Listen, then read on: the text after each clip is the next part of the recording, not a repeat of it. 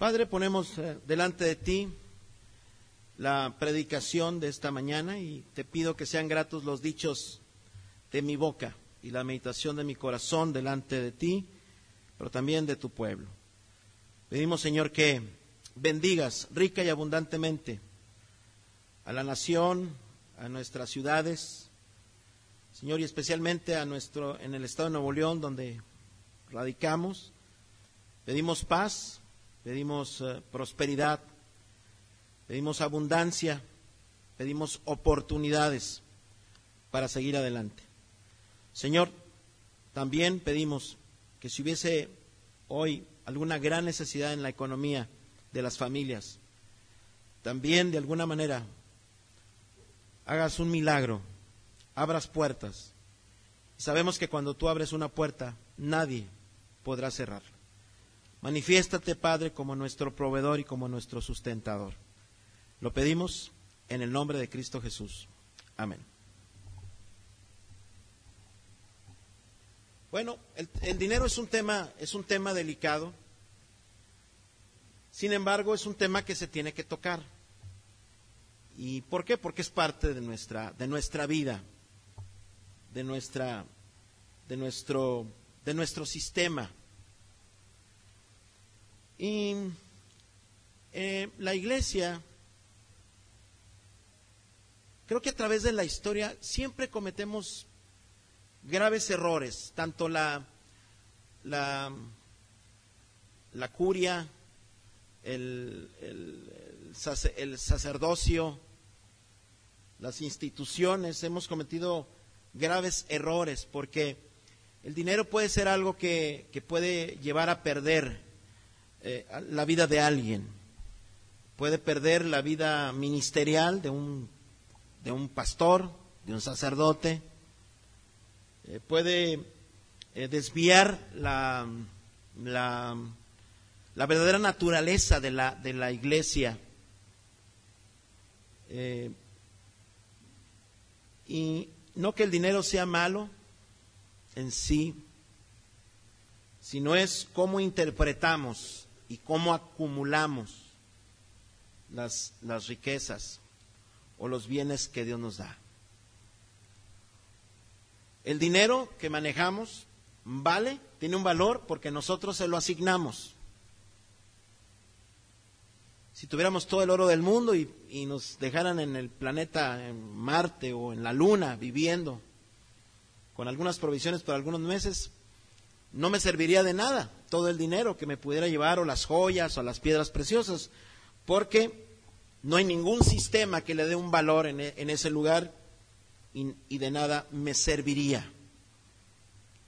De alguna manera, nuestro mundo ha pasado por un proceso histórico en los, en los sistemas de producción y en los sistemas eh, eh, económicos. Y todo empezó probablemente con el trueque, como lo hemos escuchado. Sin embargo, llegó un momento en que el trueque eh, no era nada cómodo, no podríamos andar cargando toneladas de, de, ¿cómo se dice? De, de productos, perdón, sí, de productos, y, y, para intercambiarlos. Así que de alguna manera de ahí nace la, la idea también del, de la, de, la, de la moneda, de las monedas. Y la historia nos, nos revela también algunos aspectos, como hasta aún el cacao sirvió de moneda, la planta de cacao, este, la sal misma, hasta que se inventaron las, las primeras monedas y se acuñaron. Em, en algún momento la gente se, se dio cuenta que cuando podíamos acumular una, este, grandes cantidades de, de aquello que le dábamos un valor, llámese moneda. Eso también nos, nos llevaba a, a poder controlar, a monopolizar. Y bueno, y el dinero nos, nos lleva a otro, a otro peldaño que es el poder. El poder va más allá de la acumulación de riquezas, es la, la influencia, es la capacidad para manejar y tener control sobre vidas, ciudades, naciones. Esa de alguna manera es, ha sido la historia del, del, del dinero. Por el dinero la gente ha matado, por el dinero la gente ha llorado, por el dinero la gente ha reído y, probablemente en este tiempo este, tanto usted como yo lloramos y reímos por el dinero. Pero tenemos que aceptar que vivimos en un sistema económico. Muy bien. Yo creo que todos queremos ser bendecidos. Nos encanta la palabra bendición. Y, y, yo creo que los que estamos aquí nos sentimos bendecidos. Yo, al verlos, al menos tengo esa impresión de que usted se siente bendecido. ¿Por qué? Porque la bendición es salud, es eh, tener lo necesario. A lo mejor a algunos nos costará más que a otros, pero al final de cuentas Dios dice, derrama su bendición sobre toda carne. Pero hay principios que también debemos de estudiar y de analizar para descartar que algo sea un obstáculo en mi vida espiritual y que esté impidiendo que yo sea bendecido. En Deuteronomio 28.1, y ahí en la semblanza de su sermón tienen esas citas, la ley, cuando, cuando tocamos el aspecto del diezmo, tenemos que irnos hacia la ley del Antiguo Testamento. Y Dios a su pueblo en Deuteronomio le establece principios para recibir las bendiciones, dice, o, van a recibir maldiciones. Y las bendiciones tienen que ver con obediencia. Y dice, si oyeres atentamente la voz de tu Dios para guardar y poner por obra sus mandamientos, también Dios te exaltará sobre todas las naciones de la tierra. Toda bendición de Dios tiene un principio, la obediencia. Pero también hoy podemos decir que Dios nos da la oportunidad de escoger lo bueno o lo malo. Y eso lo podemos hacer por un acto de la voluntad, o como también se le conoce, el albedrío que posee el ser humano. Usted esta mañana decidió venir al templo. Usted decidió casarse. Usted va a decidir qué va a comer hoy saliendo del santuario. Tenemos esa voluntad, prueba de esa libertad que Dios nos da. Y el Señor a través de su palabra le enseña a su pueblo a vivir bajo principios que siempre honrarán a Dios y traerán el bienestar y vida abundante. La pregunta en esta mañana, ¿qué hemos escogido nosotros como su pueblo? ¿Obedecerle o desobedecerle? ¿Cómo estamos viviendo nuestra relación con Dios? ¿Tu voluntad se ha entregado a Él? Esa es una pregunta que solo tú tienes la respuesta. Pero yo quiero invitarte que en esta mañana ese tema tan delicado como es, el, es tratar el dinero, lo veamos desde la perspectiva espiritual. No te asustes, no te voy a pedir una ofrenda hoy. Quiero que estés tranquilo. No se trata de pedir hoy nada, sino que reflexionemos. ¿Sabías que adorar a Dios implica honrarlo a través de los diezmos, de las ofrendas, de las primicias, de tu propia generosidad?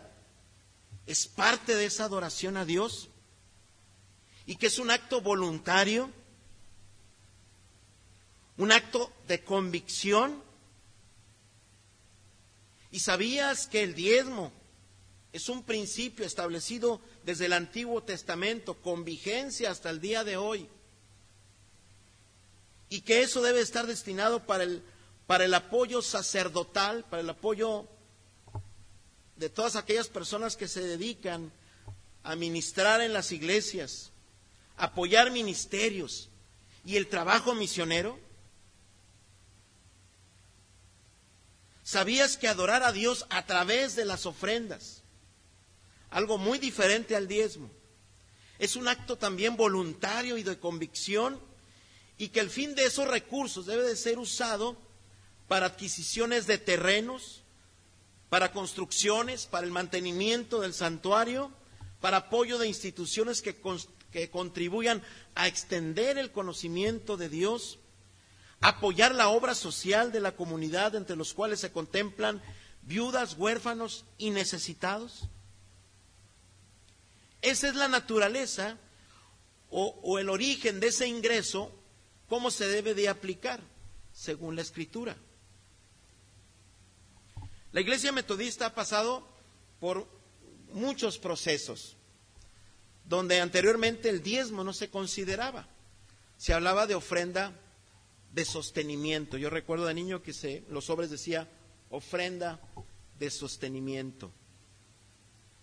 Sin embargo, a través de los años y a través de un obispo, por cierto, Miguel Hernández Sánchez, recuerdo que él empezó a hablar sobre la importancia del diezmo a la luz de las escrituras y a partir de ahí la, la, conferencia que ha recibido mucha bendición en esa área, ¿saben qué es la nuestra?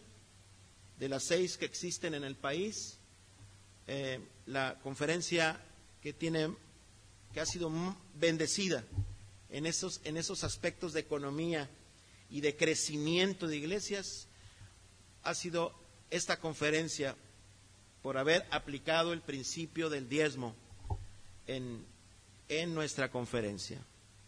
¿Qué es el diezmo? El diezmo es poder darle al Señor la décima parte de lo que ganamos, de, lo, de todo lo que recibimos. Si yo gano un peso o si yo gano diez pesos, debo de dar un peso como diezmo es, es un porcentaje. No es más la persona que pueda diezmar de mil pesos a la que diezma sobre diez pesos. Dios ve la ofrenda, ese acto de adoración en fidelidad. Así que hermanos, cuando le damos a Dios, cuando cada domingo podemos entregar nuestra ofrenda o nuestro diezmo, que es el diezmo del Señor, tú estás participando de un principio que va a traer una gran bendición a tu vida. Cuando le damos a Dios, testificamos que todo lo que recibimos es una bendición del Señor. Cada vez que pasa el alfolí y, Dios nos permite depositar, es una forma de decir, Dios, te adoro, te exalto por lo que eres y te amo tanto que estoy dispuesto a despojarme de lo que a veces es difícil despojarnos. Entonces, cuando somos capaces de entregar eso, entonces hay una adoración plena para el Señor. Yo siempre he dicho, la ofrenda y el diezmo no deben de doler. Cuando duele, entonces, pues mejor no, no lo deposite, porque duele. Pero cuando eso, cuando damos el diezmo y eso me provoca alegría, satisfacción y gratitud, entonces, entréguelo. Que ahí, quién sabe cómo lo administrarán, sabrá Dios qué hacen con el dinero. Hermano, eso es un problema de, la gente con Dios. Usted está cumpliendo con el Señor. Yo tengo un tío muy rico, de hombre de negocios, y una vez me dijo, me hizo ir a, su, a su negocio y platicamos un poquito. Y me dijo, oye Mario, quiero hacerte una pregunta. fíjate que yo recibo tanto. Entonces, eh, eh, hago el cálculo y saco el, dice, tengo un contador especial que me saca el 10%, y entonces de ese 10% entonces empiezo a repartir al ministerio de la televisión, al ministerio de acá, al ministerio de acá. ¿Qué te, y se sonríe y me dice, ¿qué te parece? No, le dije, pues muy mal, tío. ¿Cómo que mal? Pues sí. ¿Cómo? ¿Está mal apoyar a los ministerios? No, eso no está mal. ¿Cuál es su iglesia? No, pues mi iglesia es tal. Bueno, todo eso que, que dice, eso debe ir a la iglesia local. Pero es mucho. ¿Se va a volver loco el pastor? ¿Se va a echar a perder, por cierto? Pues si se echa a perder o no, no es problema suyo. Lo legal es que usted lo entregue en la iglesia local. Y ahora sí, con el 90 que le queda, puede apoyar en los ministerios que usted desee. Bueno, fue la última vez que me invitó el tío a platicar. No sé si, no sé si no le gustó. Al fin hombre de negocios, ¿verdad? Acostumbrado siempre a, a determinar y todo eso yo lo, comprendo. Y sé que, que cuando ya las cantidades son mayores, entonces sí empieza uno a tratar de administrarle a Dios el dinero. Y ese es el problema de toda la vida. Bueno.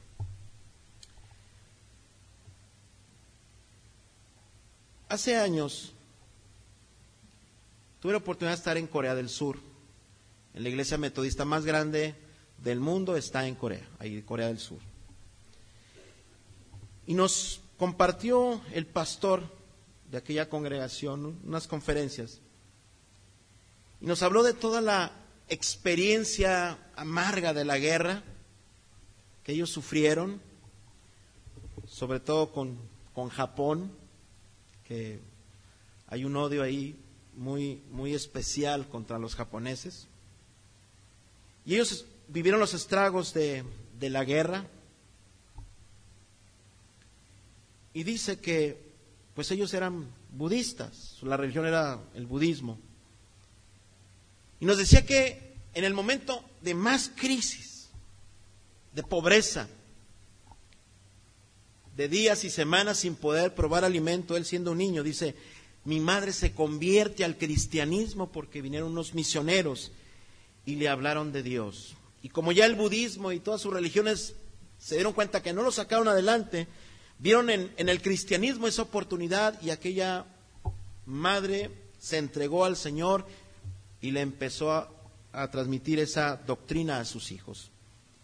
Dice, y una de las cosas que le enseñaron los misioneros a mi madre fue diezmar.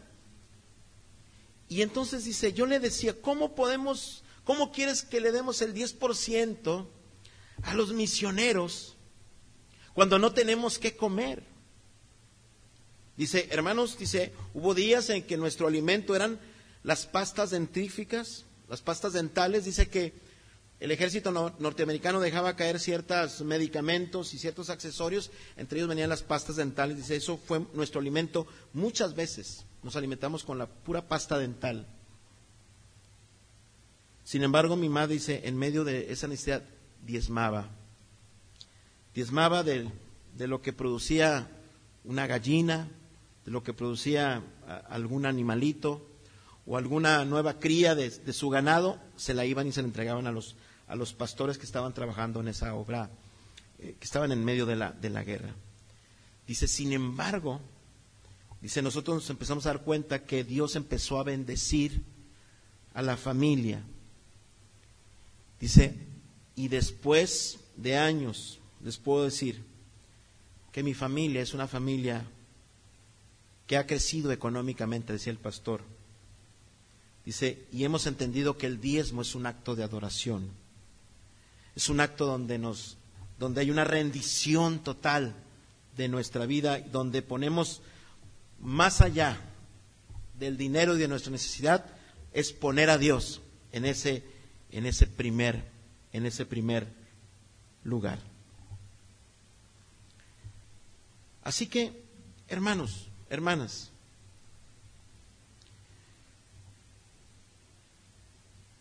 todos hemos sido acostumbrados o hemos entendido cómo debemos participar del sostenimiento de la iglesia.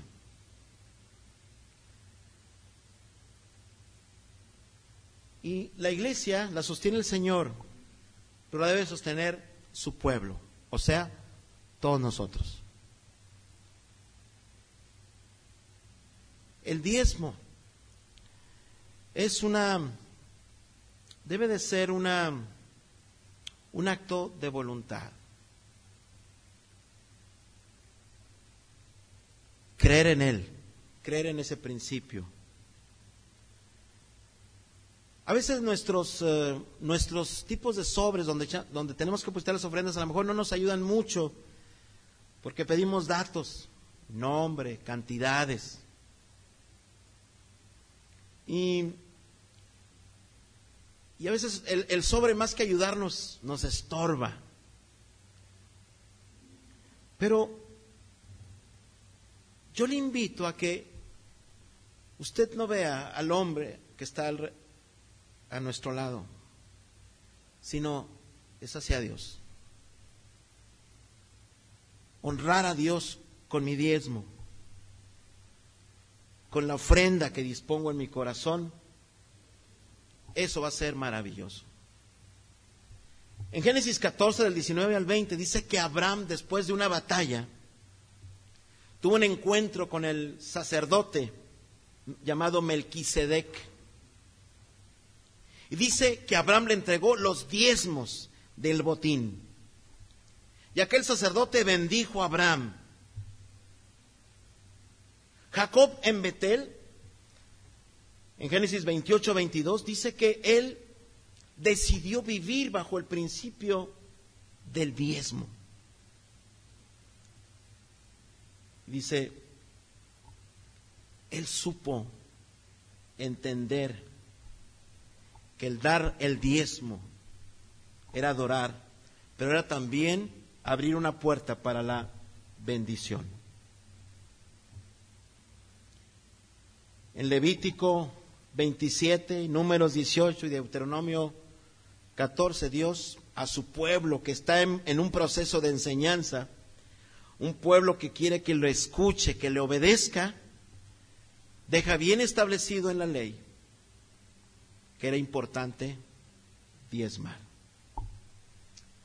En el libro de Malaquías,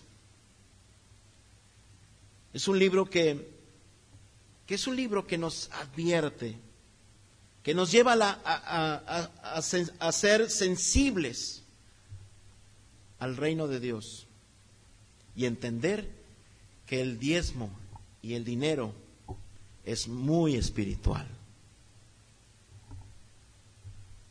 ¿Sabe usted que la iglesia satánica, toda la gente que participa de esta iglesia, diezma y se jactan de ser mejores diezmadores que la iglesia cristiana? Y eso lo pueden encontrar en cualquier, lo pueden consultar en, en cualquier medio electrónico o en entrevistas de las televisoras de los Estados Unidos. Lo han dicho abiertamente. Nosotros honramos al, al espíritu de obscuridad con nuestras vidas, trabajo, dice, y con nuestros diezmos de nuestras empresas, trabajos, dice, porque lo que tenemos proviene de Él. Esto significa, hermanos, que en estos tiempos, aun por difíciles que puedan ser, tenemos que tener muy clara nuestra, nuestro punto de vista y nuestro principio. Voy a adorar a Dios con mi vida, con mi entrega, pero también con los bienes que Él me permite recibir. Voy a ser un fiel diezmador, voy a ser sistemático, voy a ofrendar, entender que hay una diferencia entre ofrenda y diezmo. Diezmo se refiere a un porcentaje preestablecido, el, el 10% de todo lo que recibo.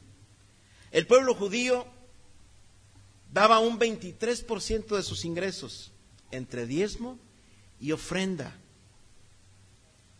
Y ahí, en el libro de Malaquías, Dios reprocha que el pueblo le ha fallado en los diezmos, dice, y en las ofrendas. Y dice Dios en Malaquías, si ustedes pueden revertir esto, dice, entonces voy a reprender al devorador de vuestros bienes y de vuestra salud. Algo que me enseñó mi, mi madre, por cierto, fue a diezmar. Y ella me dijo algunas cosas. Dijo, cuando le fallamos al Señor en el diezmo, dice, de todas maneras vas a diezmar. Digo, ¿cómo? Sí, se te va a ir el dinero en otras cosas, en enfermedades, este, te van a robar, tu trabajo no te va a rendir frutos, porque es un principio espiritual. Entonces, es mejor diezmar a Dios para que Él te haga rendir tu 90% restante. ¿Cuánta razón tiene, tenía mi mamá, tiene mi mamá? Porque a veces uno como, como buen administrador empieza uno a, a tratar de negociar y también eh, hacer como planeación fiscal, ¿verdad? Con Dios y llega un momento en que todo se nos viene abajo. Hermanos, si, si algo no te está saliendo bien en tus finanzas, si no te está rindiendo el dinero, si se nos está escapando como si fuera agua entre las manos, valdría la pena que revisara cada uno de nosotros en esta mañana. ¿Cómo estoy? ¿Qué estoy haciendo de mi mayordomía? ¿Cómo le estoy, cómo estoy honrando a Dios? Porque es espiritual. En el Nuevo Testamento Jesús habló muy claramente, en Mateo 5 del 17 al 20, que él no venía a abrogar la ley, es decir, que no venía a cancelar la ley. A veces, y ese es el pensamiento más lógico, decimos, bueno, es que el diezmo es del Antiguo Testamento. Pero a veces se nos olvida que hay principios que Dios ya estableció. Y Jesús dijo que Él no venía a cambiar la ley, sino a cumplirla. También Él, cuando se tuvo que enfrentar con los fariseos, escribas y fariseos en Mateo 23 y en Lucas 11, él los criticó duramente por sus actitudes. Dice, mientras están cuidando de cumplir la ley y de diezmar, dice, hasta lo que brota en vuestros jardines, dice, se olvidan de la justicia y de la misericordia. Y les dice Jesús, deben de seguir cumpliendo con la ley sin dejar de hacer esto. Entonces, Jamás Jesús estuvo en contra del diezmar, sino lo aprobó. Y aún nos, la invitación de Jesús es ir más allá de nuestra vida. Algo muy significativo es que Jesús, dice los evangelios, en Marcos 12, 41 al 44, Jesús iba con mucha frecuencia al templo. Y ahí en el templo había una gran caja donde depositaban las ofrendas. Y, yo me imagino a Jesús, porque así lo dice, que se sentaba y observaba a todas las personas que depositaban la ofrenda. Quiere decir, y Jesús lo dice, y le dijo a sus discípulos, he estado al pendiente de todo lo que entra en el arca de las ofrendas. Dice, y me di cuenta de una mujer que dio aún de su pobreza. Dice, y esa mujer dio más que todos. ¿Se dan cuenta? No es de, no es de cantidad, sino es en la proporción que tenemos y la esencia del corazón. Eso es lo que hace grande o pequeña esa ofrenda hace grande o pequeño ese diezmo. Es la actitud y la intención del corazón. Así que esto significa que, que Jesús se da cuenta si diezmo o no diezmo, si ofrendo o no ofrendo. La ofrenda es algo totalmente espiritual. En una iglesia donde estuve, de la cual no recuerdo el nombre, me acuerdo que un día nos hablaron la Comisión de Finanzas para que viéramos las ofrendas. Y en las ofrendas habían billetes que estaban fuera de circulación, guasas, tokens, cachitos de lotería. Me da ganas de decir al hermano que, ah, pues cheque a ver si está tiene premio cuando menos reintegro, ¿verdad? Y no, yo no podía creer aquello.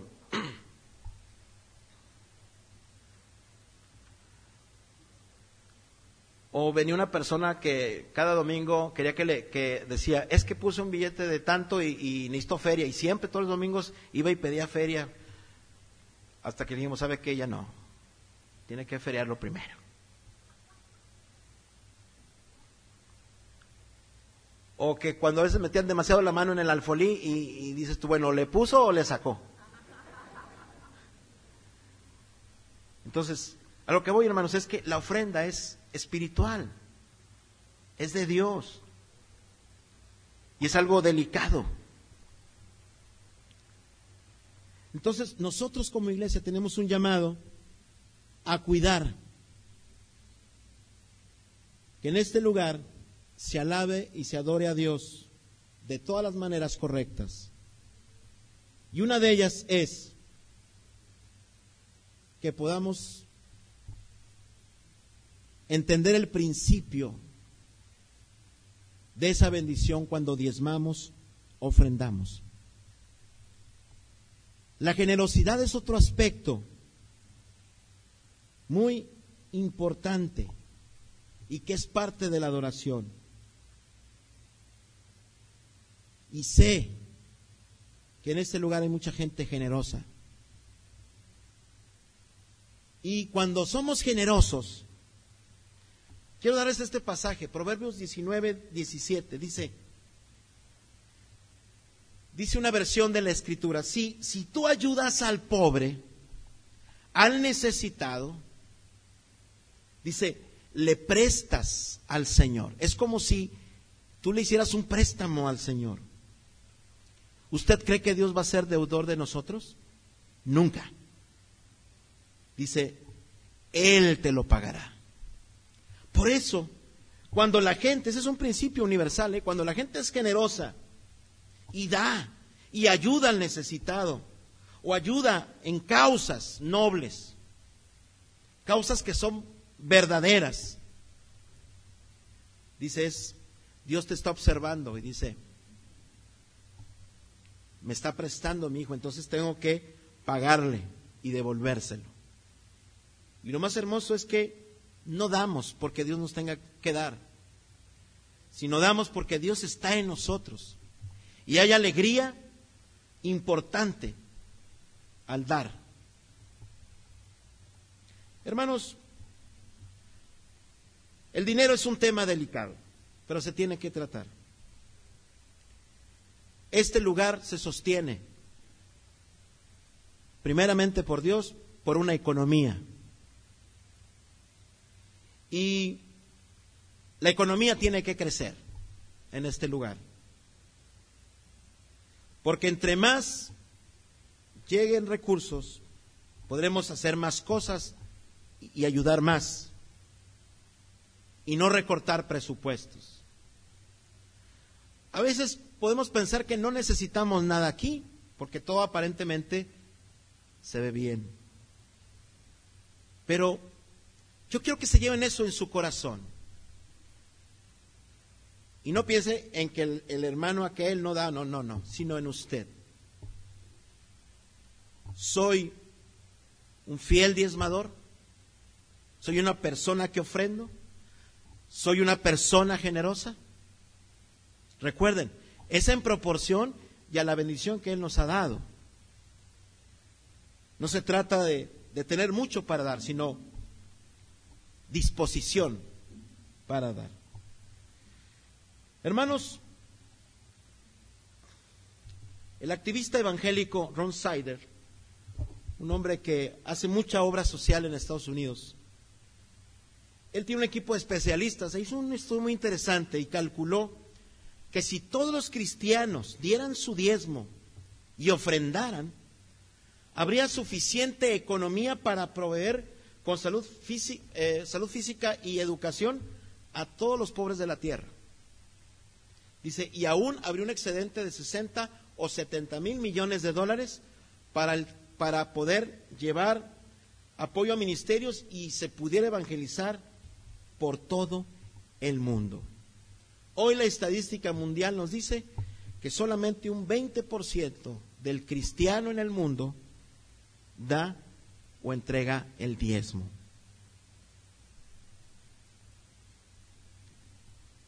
Nosotros tenemos la capacidad de elegir dar o no dar el diezmo. Interpretar como me enseñaron, como yo lo leo, como así me ha funcionado toda la vida. Pero yo quiero decirte que es muy importante que pruebes a Dios. Prueba a Dios. Probablemente en el probar a Dios y en el poderle entregar como aquellos hombres, Abraham, Isaac, Jacob, entregarle los diezmos a Él, ofrendarle a Él, pueda traer un cambio importante en tu vida. Te hará más libre, te hará feliz. Tus hijos alcanzarán tu bendición, tus generaciones. Este lugar podrá seguir con grandes proyectos este, ya con tanta torre aquí a un lado, pues este lugar tendrá que crecer más para arriba, ¿verdad? Hermoso este lugar, crecer hacia, hacia donde se pueda. ¿Sí? Que no, ¿a poco nos vamos a dejar a estas personas, por favor? No, ¿verdad? ¿Qué tanto nos falta para llegar? Un poquito. Pero que este lugar no se convierta como en una torre de Babel, sino en una torre de oración, una torre de bendición, en un faro de luz en medio de un mundo de economía, de un mundo donde el dinero se está convirtiendo en el Dios que controla, que nos maneja. Este, si es necesario hay que bautizar las chequeras, las carteras, que, reciban ese bautismo también y entendamos, mis hermanos, que al final de cuentas no nos vamos a llevar nada de este mundo. La satisfacción es poderlo dar en este tiempo. Y tú vas a ver, si ya eres bendecido, no te imaginas todavía lo que Dios puede bendecirte. Entregar los diezmos es detener al devorador, que dice Malaquías y que ha hecho muchos estragos y ha causado mucho endeudamiento entre el cristiano en estos tiempos. A veces no podemos honrar a Dios porque vivimos en un endeudamiento. Y eso no nos permite, ata nuestras manos y no podemos salir, ser libres. Prueba a Dios, probemos a Dios. Cada uno tendrá su historia, como les digo, pero al final de cuentas, si no quisieras vivir bajo la ley, dice Hechos 42 al 37, que en el tiempo de la gracia va más allá, se da todo. Los primeros cristianos dice que vendían sus propiedades y las traían a los pies de los apóstoles. Y sí, es cierto, cada uno de como propuso en su corazón. Pero Pablo habla precisamente de la ofrenda semanal. ¿Sí? No está hablando del diezmo, sino también es importante que el corazón sea libre. Porque si aún el dinero nos maneja, entonces es, es difícil seguir adelante. ¿sí? Hermanos, yo lo único que les puedo decir es, sigamos adorando a Dios. La iglesia necesita tu ofrenda, tu diezmo, tu generosidad. Si lo estás haciendo, yo te invito a que sigas adelante. Si por alguna razón lo has dejado de hacer, yo te invito, hermano, en el amor del Señor, retoma tu actitud de adoración. Ríndete a Él y verás cómo el Señor dice que Él honra al que le honra.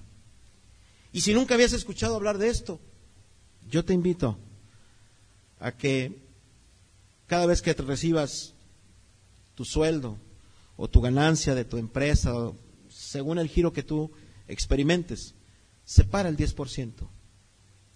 Tráelo al alfolí. Créeme que Jesús te está observando, nos observa a todos. Y, y creo que es mejor tener a Jesús de nuestro lado que a un devorador que acaba con nuestra economía, que nos endeuda y que nos enferma y que a veces lo que ganamos y, gasta, y, ahorramos se nos va a ir en una operación, en una enfermedad, Dios no lo quiera, o simplemente alguien no lo robará.